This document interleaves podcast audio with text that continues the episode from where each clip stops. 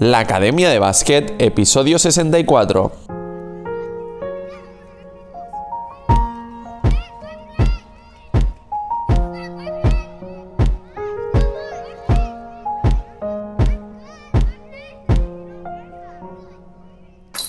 Muy buenos días a todo el mundo, bienvenidos al episodio 64 de la Academia de Básquet, el podcast en el que aprendemos baloncesto y es que cada día hablamos de conceptos, ideas y novedades de cómo mejorar tus habilidades, tus movimientos, tu inteligencia en la pista, analizamos jugadores, jugadoras y hacemos un montón de cosas más. Todo esto para que lleves tu juego al nivel más alto. Pero esto no se queda aquí y es que me puedes enviar tus propuestas para hablar de nuevos temas o hacerme preguntas a través de mi cuenta de Instagram arroba darío barra baja coach 9.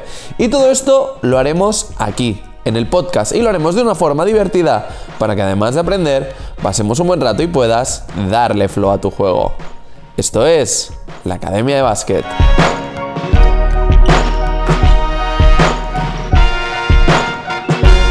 Hoy episodio 64 del martes 15 de marzo de 2022, programa que vamos a dedicar a todos los que habéis forzado una falta en ataque este fin de semana. Y es que Qué impotencia da cuando te pitan una falta en ataque. ¿eh? Qué rabia.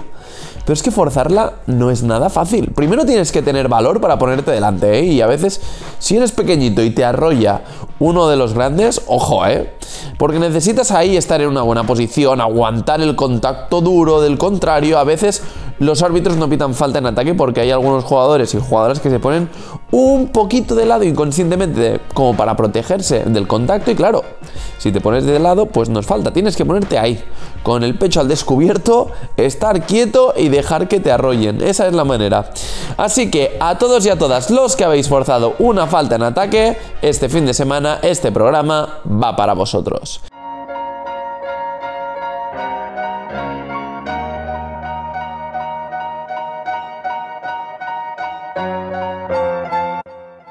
Y hoy tenemos un programa muy interesante donde vamos a hablar de el tipo y hoy tenemos un programa muy interesante donde vamos a hablar de los dos tipos de juegos más importantes, el juego con sistemas y el juego eh, por conceptos. Y vamos a ver algunas de las opiniones que tenéis y también os voy a dar un poco mi opinión de cómo yo lo veo para ver si de esta manera os puedo ayudar. Pero antes, si tu pasión es el baloncesto y quieres progresar como jugador, DarioCoach.com te da todo lo que necesitas para llevar tu juego a su nivel más alto. Aprende, mejora y consolida tu juego con DarioCoach.com y verás cómo conseguirás ganar este partido. Y bien, hoy tenemos un programa donde vamos a hablar de un debate que hay siempre entre entrenadores y entrenadoras sobre el juego de los equipos. Y es que, como bien sabéis, existen dos tipos de juego con sistemas o lo que siempre se ha dicho con jugadas o por conceptos, donde a partir de situaciones sencillas el juego es más libre y los jugadores tienen más poder de decisión. Para los que no sepáis la diferencia entre estos dos tipos de juegos, voy a explicar un poco en qué consiste cada uno.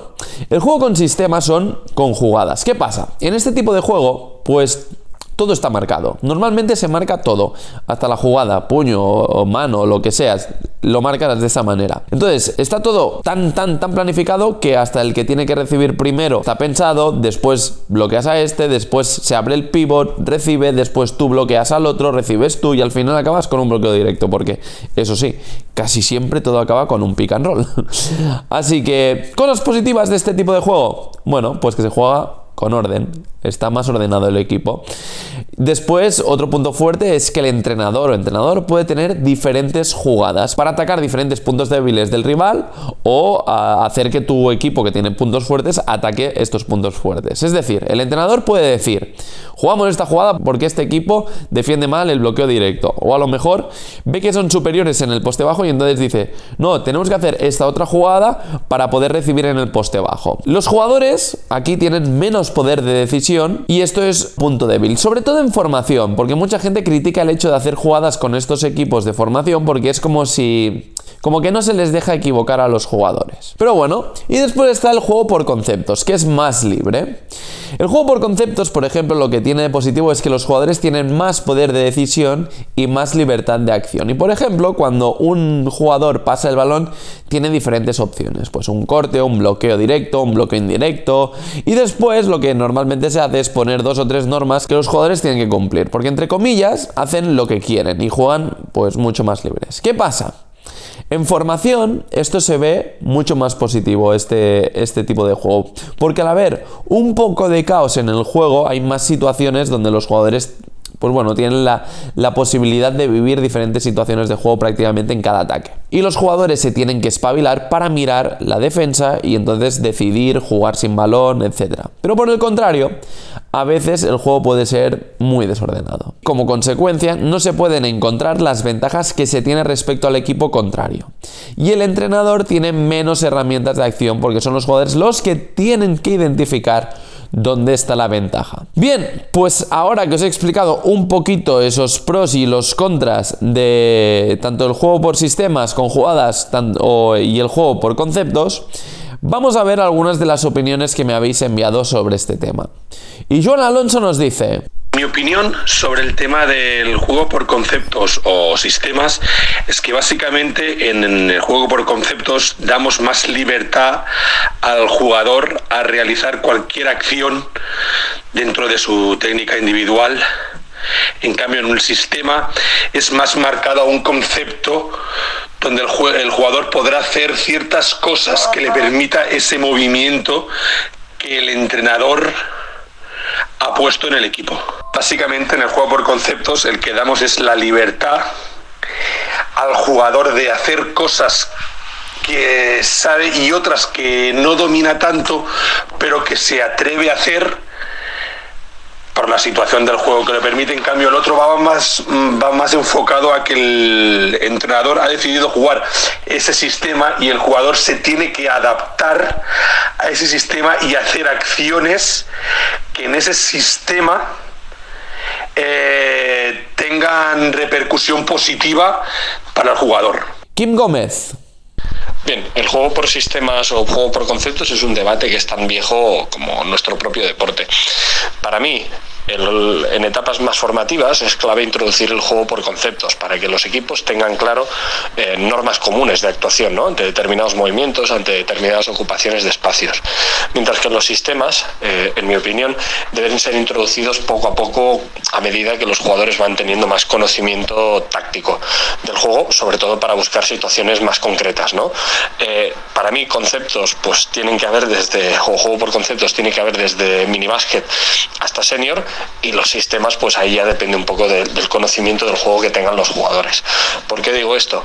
Porque para mí eh, ningún modelo es mejor que el otro si los jugadores no tienen unos mínimos conocimientos del juego, de ocupación de espacios, de colocación de bloqueos, de ángulos, de recepciones, de capacidad de pasar, de, de entender dónde puedo votar y dónde no puedo votar. Para esto es clave dos cosas. Uno, que los entrenadores tengamos ahí puesto el foco en ayudar a los jugadores a entender eh, por qué hacer una cosa y no otra. Y segundo y más importante, y algo que se está perdiendo, los jugadores cada vez consumen más highlights, más, más situaciones cortas de partidos, pero ven menos básquet. Entonces es clave que los jugadores y las jugadoras vean mucho básquet, que aprendan de sus rivales, que aprendan de sus compañeros y compañeras, pero sobre todo que aprendan viendo partidos de la televisión, partidos de los equipos superiores, de los equipos inferiores. Es la única manera de entender los patrones del juego y muchas veces eh, queremos entender el juego pues con los dos o tres entrenamientos a la semana y eso es insuficiente, por mucho que tengamos un muy buen entrenador mi opinión, los jugadores deben mm, eh, captar mucho básquet externo para poder entender el juego. A partir de ahí, dará igual si juegas por conceptos o si juegas por sistemas, porque te será mucho más fácil poder generar ventajas. Y Joan Balada nos dice. Yo, en mi opinión, soy mucho más partidario del juego por conceptos porque creo que tienden a encajar mejor a los jugadores debido a que la posibilidad de respuesta en cada momento es mucho más amplia, ya que en un sistema normalmente, no en todos, pero se tiende a encasillar a una respuesta o una situación final, en cambio el juego por conceptos se, se, asocia normalmente a un juego mucho más dinámico, más participativo de todos y con la posibilidad de crear peligro en cualquier momento y, y de esta manera ser más imprevisible para el, para el rival. Y Uriol Vives desde Mataró nos explica. Sobre juego por conceptos o juego por sistemas, pues un poco depende de lo que, de lo que estemos buscando como equipo y demás, ¿no? Yo, yo creo que eh, cualquier juego por sistemas tiene que ir relacionado en un juego por conceptos, me explico. Es decir, tú puedes tener un sistema ah, adaptado a tus jugadores, un sistema donde crees que el, tu focus ofensivo puede ser interior, puede ser exterior, y allí puedes eh, generar una serie de sistemas para, para poder lograr los objetivos y para poder lograr una ventaja uh, y poder meter canasta lo antes posible, pero eh, no entiendo juegos de sistemas sin un juego de conceptos. Es decir, hay patrones tácticos o patrones básicos que yo creo que son fundamentales en todas las edades. Quizá cuando son más pequeños los jugadores eh, no hay sistemas y todo lo basamos en juego por conceptos, ya sea pasar y cortar, ya sea ocupación de espacios en la pista, ¿eh? Eh, a medida que se van haciendo más grandes, sí que vamos incorporando poco a poco los sistemas de juego, pero como decía antes, sin, sin orientarnos, sin, sin negar el tema de, los patrones básicos y los juegos por conceptos. Pues que si el balón, metemos balón dentro, sea el sistema que sea, qué pasa con el resto de jugadores, cómo nos movemos, qué hacemos en ese, en ese momento, si hay cortes, si no hay cortes, si hay reemplazamientos, si hay intercambio de jugadores. Yo entiendo que un tema de sin sistemas, o sea, sin conceptos, no podemos aplicar los sistemas, ¿no? Sería un poco así.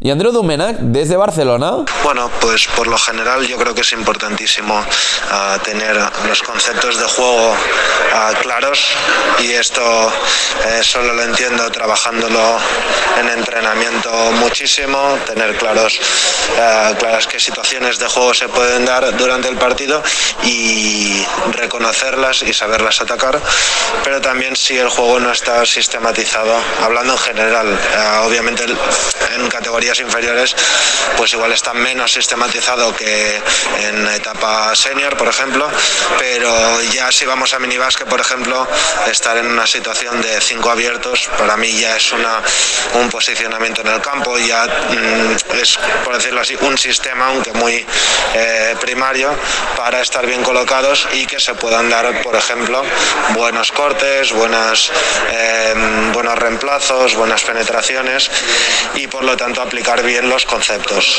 Para mí no entiendo una cosa sin la otra. Si los conceptos están muy claros, pero no el equipo no está bien estructurado y bien sistematizado, ah, no tiene sentido. Y si el equipo tiene muy buenos sistemas, pero no tiene conceptos de juego, tampoco tiene sentido. Es decir, que para mí eh, lo mejor es tener una mezcla entre las dos y saber eh, reconocer cada situación para, para atacarla de, de mejor manera. Y vamos a por el último. Joe Masala desde Badalona nos dice...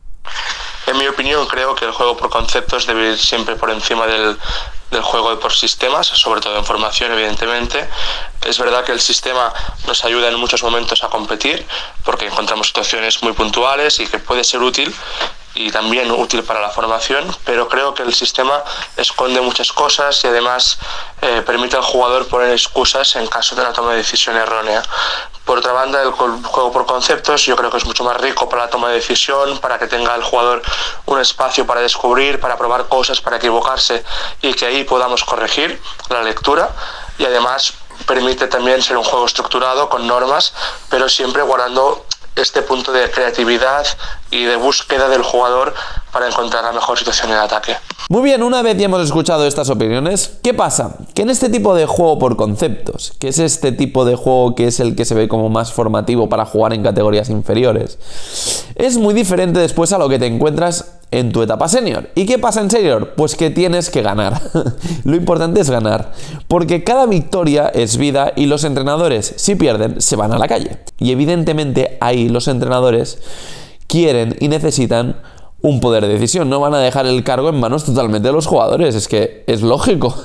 Y cuanto más alta es la categoría, que los entrenadores son más profesionales y se dedican solo a eso, más sistematizado está todo. Más jugadas hay, más complejas son y los roles más definidos los tienen los jugadores. Es por eso que yo a veces me pregunto, ¿de verdad hay que jugar solo juego por conceptos en formación? Bien. Pues ahí va mi opinión. Mirad, A lo largo de la etapa formativa de los jugadores, desde que empiezan a jugar hasta el último año de junior, hay muchas horas de entrenamientos, partidos y hay mucho tiempo para entrenar diferentes aspectos del juego. Por esto, y como muchas veces os he dicho, yo no soy de extremos y pienso que en el equilibrio está la clave del éxito. Ni una cosa ni la otra, las dos. Cuando son pre-minis y minis, evidentemente no hace falta hacer jugadas. En estas etapas hay que correr, jugar superioridades, apretar en defensa, jugar unos contra unos y moverse con las penetraciones. Tampoco hace falta muchísimo más. Porque además tampoco tienen la capacidad para hacerlo. Dependiendo del equipo que tengas, puedes insistir en alguna cosa más u otra, pero sobre todo hay que fijar conceptos fáciles que deben aprender los jugadores para las etapas futuras. Después ya en la etapa infantil ya se pueden intensificar algunas cosas y poner algunas normas más. En esta edad, además de correr, fijar un poco la estructura que se quiere jugar, a lo mejor, pues mira, se fija eh, un interior que juegue bastante en el lado débil a partir de continuaciones, o que el interior a partir de lo que haga el que suba la bola y del primer pase, pues pueda subir a la línea de tres o no. Bueno, se le pueden aplicar algunos conceptos más, que por cierto, en mi academia online, dariocoach.com, estoy haciendo precisamente ahora un curso, lo estoy preparando de estas cosas y va a ser la bomba. Os va a servir muchísimo, así que no lo dudéis y apuntaros que os va a servir y os va a ayudar muchísimo. A lo que iba, en la etapa infantil se pueden tener algunas variantes de conceptos dependiendo de lo que haga una jugadora o un jugador. Si este pasa y corta el interior pues puede subir. Si pasa intercambia posición, el interior va al lado fuerte. Si hay balón interior, hay que moverse. Fijar conceptos y movimientos dependiendo de lo que se haga, pero que el juego sea libre y que los jugadores puedan decidir qué es lo que hacen. En el tramo final de esta etapa de infantil, si los jugadores tienen la capacidad técnica y táctica suficiente, se puede poner alguna jugadita de fondo y de banda y a lo mejor incluso alguna situación muy sencilla de juego. A veces para buscar una puerta atrás o un aclarado, un mano a mano, para mí esto no es negativo porque hay que enseñar también a los jugadores a ser capaces de ser disciplinados con lo que dice el entrenador y a tener memoria, a saberse colocar en la pista y a saber moverse con buen timing en una jugada, aunque sea sencilla. Y yo esto lo veo positivo. En esta etapa no haría una jugada con bloqueos, por ejemplo, en situaciones de juego. Para mí, con el tipo de juego que hay, es que no están preparados ni los atacantes ni las defensas. Otra cosa ya es cuando entramos en la etapa cadete, que ya se pueden introducir sobre todo bloqueos indirectos. Y en los conceptos de juego que se hagan deben aparecer algunas situaciones con bloqueos indirectos. También se puede hacer alguna jugadita para trabajar estos bloqueos, sin dejar de darle importancia a los conceptos de correr, dividir y doblar, etc. Debería ser una progresión del juego que hemos hecho en infantil. Si hemos decidido jugar, por ejemplo, eh, con un interior y cuatro por fuera, deberíamos seguir igual, incorporando algunos conceptos más y bloqueos indirectos. Ya para cadete de segundo año introduciría el bloqueo directo y también se puede tener ya varias jugadas para buscar bloqueos indirectos y bloqueos directos. En esta etapa, dentro de las jugadas, hay que dejar la libertad necesaria para que los jugadores también puedan improvisar con los conceptos que han ido aprendiendo durante los años anteriores. Me explico. Si por ejemplo hay un concepto que dice, vale, si no recibo la primera porque me sobremarca en la línea de pase y no puedo recibir, hago puerta atrás. Bien. Y otro jugador debe de entender que si queda ese espacio libre, tiene que subir él a recibir. Y estos conceptos que se han trabajado deben aparecer en las jugadas. Igual, si un jugador en una jugada tiene que recibir y le sobremarcan esa línea de pase, pues tiene que aplicar ese concepto que han entrenado de hacer la puerta atrás y el otro tiene que leer, tiene que ver que si se libera ese espacio necesitan cubrir ese espacio y tiene que subir él a recibir. Y ahí es donde estamos aplicando en una jugada los conceptos de juego. Igual, si un jugador decide penetrar cuando se está haciendo una jugada en ese momento, hay que moverse sin balón, hay que identificar la posición y mirar si hay que buscar un tiro, si hay que jugar continuaciones, si hay que buscar la espalda de la defensa. Es decir, en el momento que se hace una jugada también hay que aplicar los conceptos que se van trabajando para llegar al equilibrio entre orden y libertad. Y en Junior hay que seguir en esta línea, aplicando conceptos un poco más complicados, introduciendo algunas jugadas más complejas y enseñar a los jugadores las diferentes defensas que hay para diferentes conceptos de juego y cómo se pueden atacar cada uno. Por ejemplo, cuando hay un bloqueo directo, pues te pueden defender haciendo un 2 contra 1, o te pueden pasar por detrás, o te pueden hacer flash, o te pueden negar el bloqueo. Bueno, pues este concepto de juego te lo pueden defender de diferentes maneras y tú necesitas tener una respuesta a cada defensa. Y los jugadores necesitan entender que cuando hay una jugada donde hay un bloqueo directo, te lo pueden defender de diferentes maneras y ahí tienen que estar ágiles, tienen que haber aprendido estas herramientas y entonces decidir cuál es la mejor solución. De esta manera se puede hacer una progresión progresiva en la formación de los jugadores para que al final se puedan adaptar al juego más táctico y complejo de la categoría senior. Porque al final en senior, aparte de jugar táctico. También hay jugadores muy especialistas, hay trucos y hay jugadores que se las saben todas. Y también hay que jugar con eso. Así que aprender y contar con un bagaje de juego detrás, pues va a facilitar este paso a senior y este proceso de adaptación a la etapa senior. Así que bien, pues hasta aquí llegamos al programa de hoy. Muchísimas gracias por las puntuaciones que me estáis dando en las diferentes plataformas de podcast. Seguidme en mi cuenta de Instagram, arroba darío barra coach 9. Y nada, muchísimas gracias por todo, por estar ahí al otro lado. Suscribiros a mi academia online, dariocoach.com y hacer que todo esto sea posible. Porque ya sabes que el éxito no es un accidente, el éxito es una elección. Así que ponte a entrenar y dale flow a tu juego. Nos escuchamos el próximo martes a las 9.23, la hora de los buenos.